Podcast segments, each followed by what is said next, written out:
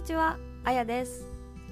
このポッドキャストでは今日本語を勉強している皆さんのお役に立てるような内容にしていきたいと思っています。日本語に関して質問があればぜひメールで質問してください。メールアドレスは japanworld.podcast.gmail.com です。日本語で質問するのが難しいという方は英語でも大丈夫です。また現在 PayPal にてこのポッドキャストのサポートご支援をお願いしています。リンクを貼っています。皆さんぜひよろしくお願いいたします。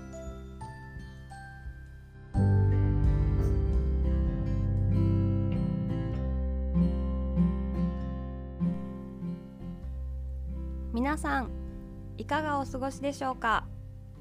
日本は今梅雨のシーズンです。私の住んでいるところは梅雨入りしてから雨の日が続いています。雨のおかげで少しだけ涼しくなりましたが湿度が高くて洗濯物が乾きません。少しは晴れてほしいなって思っています。さて今回のエピソードは基本的な挨拶と使い方についてお伝えします。コミュニケーションは挨拶から始まります。今回はおはようございます。こんにちは。こんばんは。おやすみなさい。の4つの挨拶です。まずおはようございます。は朝に使う挨拶ですね。先生や会社の同僚年齢が自分より上の人や先輩に対して使う挨拶です。ちなみに友達や家族に使う挨拶は「おはようございます」ではなく「おはよう」で大丈夫です。おはようございます。だとフォーマルでちょっと変な感じがします。おはようございますのはようとは時間の早いを意味します。なので朝の早い時間に使う挨拶です。人によって様々ですが私はだいたい朝の11時くらいまでは「おはようございます」の挨拶を使います。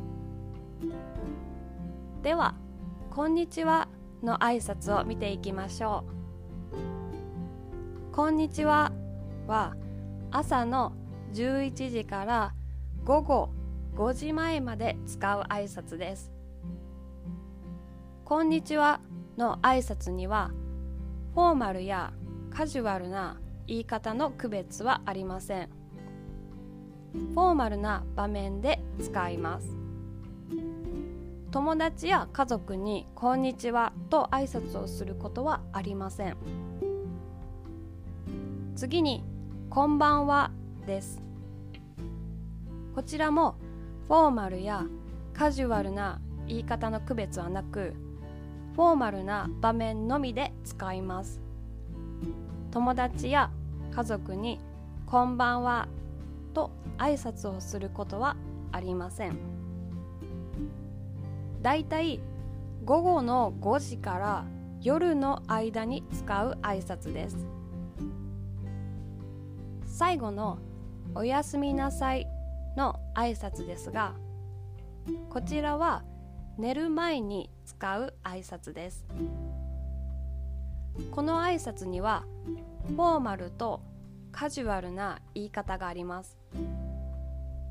フォーマルだとおやすみなさいでカジュアルだとおやすみになります。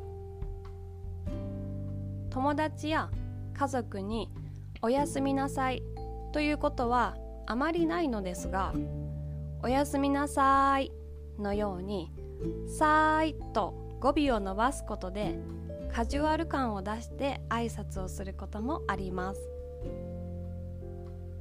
以上基本的な挨拶と使い方をお伝えしましたがわからないことがあればぜひ質問してください。今回のエピソードのスクリプトは私のブログに載せています。リンクを貼っておきますのでスクリプトを見ながらリスニングの勉強もぜひしてみてください。それではさようなら。